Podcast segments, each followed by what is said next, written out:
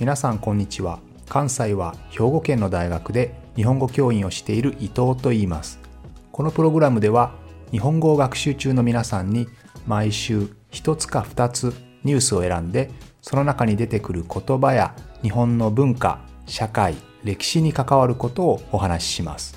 自然なスピードででもほんの少しだけ表現や文法を簡単にして話しますので皆さんが日本語そして日本を学ぶお役に立てれば嬉しいです。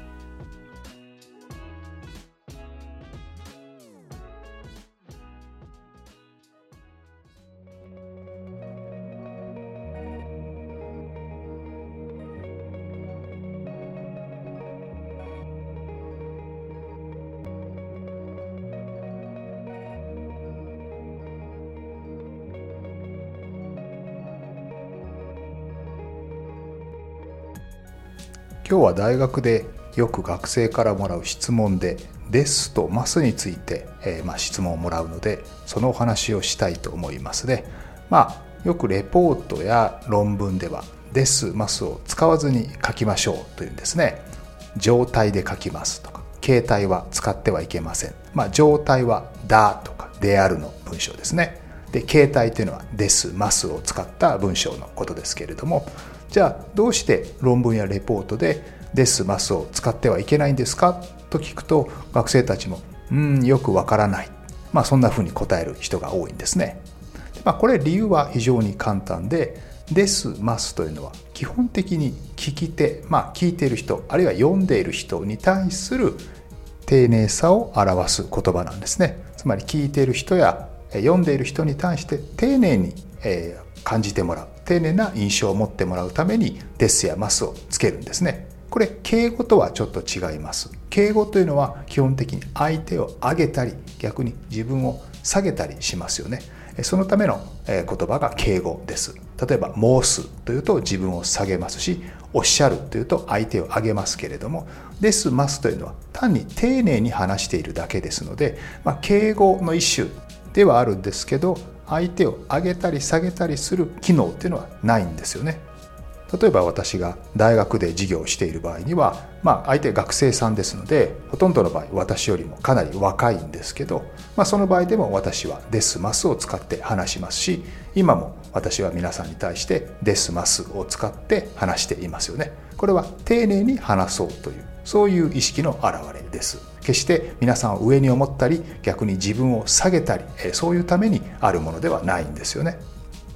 さてまず「です」ね、この「です」の由来についてはいろいろとあの説があるんですけれどもいくつか、その有力な説というのがあります。一つはですね「にてサウラウ」にてサブラウですね。サブラウというのは「いる」という意味ですけれどもえ「にてサブラウ」が徐々に短くなって例えば「にて」の部分が「にて」が「で」になるんですね。これは大阪でとか東京での場所を表すでがもともとにてだったのと同じです。にてがでに変わりますね。にてサブラウがでサブラウになってサブラウがどんどんどんどん短くなっていってでサブラウですになってしまったという説ですね。これは特に日本の室町時代に狂言で使われたのが最初だと言われています。え狂言というのはですね、まあ、日本の古典芸能、まあ、お笑いですねお笑いみたいなものです。まあ、セリフ劇というんですけれどももともと猿楽というねいろいろこう人のモノマネをしたり面白いことをしたりするそういう伝統芸能があるんですけれど、まあ、そこから狂言という新しい古典芸能が生まれてその中でこの「でサブラウ」というのが使われてそこから「です」というのが生まれたというふうに言われています。もう一つですには起源の説があって「でござります」がどんどん短くなって「でござります」「でござんす」「であんす」「です」「です」という形で「でござります」が短くなってきて「です」になった。というこういう2つの説があります。こちらの「でござります」の「です」は基本的には遊郭の遊女ですね。まああの男性を少し楽しませるような女性ですね。そういう遊女遊ぶ女と書いて友情ですけれども、えそういった人たちの間で広がってそれがどんどんどんどん性別や年齢に関係なく使われるようになったというふうに言われていますですのでにてサブラウでサブラウですの形かあるいはでござりますのでアンスですというふうにでござりますが起源というものこの2つの説があるんですね。まあ、説があるというか両方ともその用法があったということです。これが現在のですの元になったということですね。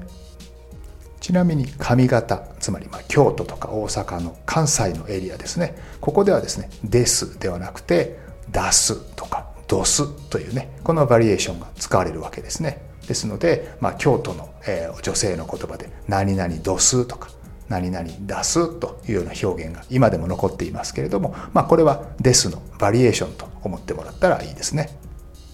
一方のマスの方はですねこれはもう語源がはっきりしていてマスはマイラスですね。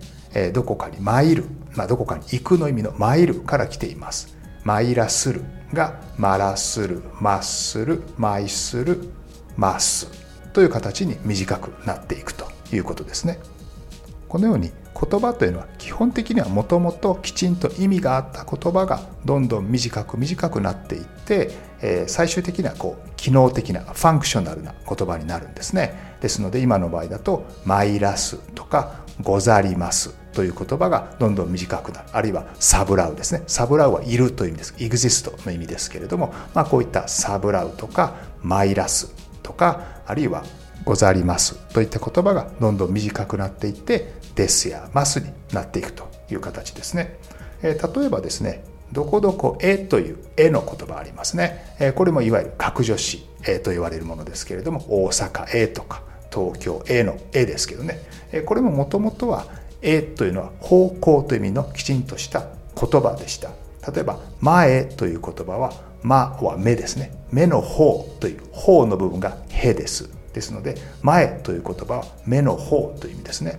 あるいは「いにしえ」という言葉があります。いにしえっていうのは古い昔という意味ですね。古来とか昔という意味ですけれどもこれも「いにしえ」「いにし」っていうのは「行った」ですね。行った方向「いにしえ」です。行った方向という意味ですね。でこの「いにしえ」の「え」前の「え」というものが独立して短くなって大阪への「え」になったんですよね。まあ、こんなふうにですねもともときちんと意味を持っていた、まあ、こういうもの内容語というんですねコンテントワードと言いますけれどもこういうもともときちんと意味を持っていたものが徐々に意味が薄くなってきて「えー」とか「です」とか「ます」とこういう言葉になっていくということですね。さて学生たちと話していると「です」「ます」が交互体「である」が文語体ですよねという学生がいます。でこれは理解は正しいんですけど交互体のこと話し言葉文語体のこと書き言葉というふうに思っている学生がいてよく違うよっていうふうに言うんですけどね。これは日本人の中でも勘違いをしている理解を間違えている人も結構いるんですけど、えー、交互体も文語体もどちらも書き言葉です。このお話をするにはまずは原文一致運動の話をしないといけないんですけど、えー、原文一致運動っていうのはですね大体明治時代の最初に起こった書き言葉と話し言葉を近づけようという運動ですね。小説家とか評論家から始まったんですけれどもその中で生まれた一つの書き言葉のスタイルが交互体というふうに言います。ですので交互体って、えー、まあ、口に語ですね。交互体ですけれども交互体も基本的に書き言葉の一種です。少しややこしいんですけれども、まあ、日本というのはもともと文字を持っていませんでしたね。そして中国からま漢字漢文をま輸入してきて、ま、そこからいろいろと自分たちの話している言葉をどうやって書いていくか。文字にするかということをいろいろ試行錯誤ですね。いろんなトライアンドエラーを繰り返してきたわけです。その中でいろんな書き方が生まれてくるんですね、まあ、画文体とか漢文書き下したいとか総論文とかいろんな文章の書き方が生まれてきます。でこれはどんな文化圏どんな国でも同じですけれど基本的に古い形の方が良いとされる傾向にありますね。昔の形昔の正しい形というのが皆さんの一般的な認識ですのでそうすると日常話している言葉というのはどんどんどんどん変化していくんですけれど書き言葉書いている言葉というのはできるだけ昔の古い伝統的な形を残そうというそういう動きがあるんですよね。これはもう自然な傾向です。どの言語でもそうです。でそうなると昔の書き方を残してでも話し言葉はどんどん変化していくとその2つの間に大きな差が生まれてしまいますよねそうすると昔のことをよく知っている知識のある人たちにとっては書き言葉書かれたものは読めるんですけれど自分たちがよく教育を受けているからね読めるんですけれどもそうでない日常の一般の人たちそんなに教育を受けてない人たちは普段の話し言葉と全然違う言葉で書かれていると全く読めないんですよね。そのような中でいろんなスタイル画文体とか漢文書き下し体とかいろんなスタイルがある中でそれらの、まあ、折衷案ですね。まあ、あのなかなか難しい言葉ですけど一応人々に読みやすいような形というので生まれたのが普通文という形なんですがこれが文語体です。文語体ももちろん書き言葉です。ただしこの文語体普通文もですね。あくまで今まで伝統的にあった書き方の中で一番話し言葉に近いよねというものだけなんですね。ですので決して普通文文語体も読みやすいわけではないわけです。話し言葉ととても近いわけではないんですね。そのような中で原文一致運動もっともっと話し言葉に近い文体を考えようということで生まれたのが口語体です。特にその時代には話し言葉のような書き言葉というのはちょっと卑しいものつまり下のレベルのものというふうに見下されていたのでそうではなくて話し言葉に近い書き言葉これにもきちんとした地位ステータスを与えましょうというそういう運動ですね。まあ、このような中で特に山田微妙という小説家がですねデスやマスを使った一つの交互体というものを作っていくわけです。他にもいろんな作家や評論家がこんな形はどうだいやこんなスタイルはどうだという形でさまざまな話し言葉に近いようなスタイルをいろいろと提案していきます。こういう動きをまとめて原文一致運動というふうに言うんですね。したがって「です」や「ます」を使う交互体もあくまで書き言葉の一種です。交互体も文語体も書き言葉なんですね。より話し言葉に近い書き言葉のスタイルというだけです。スタイルの一種ですね。そもそも言語学的に言って完全な原文一致っていうのはありえないですね。話している言葉と書いている言葉が全く同じになるなんてことはありえないわけです。ちなみにこの原文一致運動というのはもちろん日本だけではなくて、まあ、世界中で起こるわけです。でただ単に言葉のリフォームというだけではなくて政治的にもいろんな大きな意味を持ちます。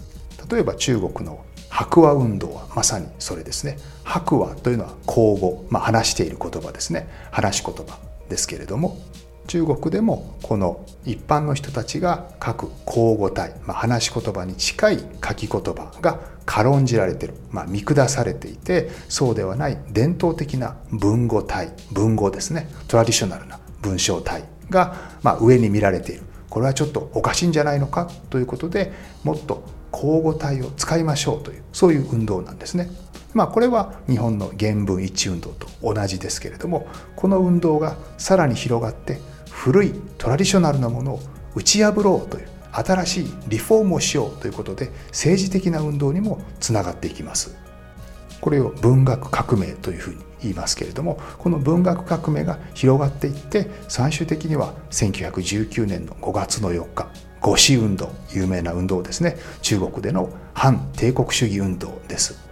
5月の4日に起こったから五四運動というふうに言うわけですがちょうど第一次世界大戦が終わった直後ですねの5月の4日にですね、まあ、その当時の帝国主義に反対してそしてその当時のもちろん日本にも反対して、まあ、反日抗日の運動ですねそれも起こってもちろんそれだけではなくてそういうことを許してしまった自分たちの政府に対する不満ですねつまり伝統的なトラディショナルな政治体制に対する不満これにもつながっていったわけです。そこで学生デモが大きく起こって大きな政治運動に発展していくんですよね。まあ、このようにですね、まあ、言葉の問題だけではなくて、その後ろの政治的な背景ですね、こういったものにもつながっていくということはよくあることです。ですので、原文一致運動っていうのは単なる言葉の言葉をより良くしようという運動だけではなくて古い体制を打ち破ろうというそういう動きにつながっていくこともよくあるんですね。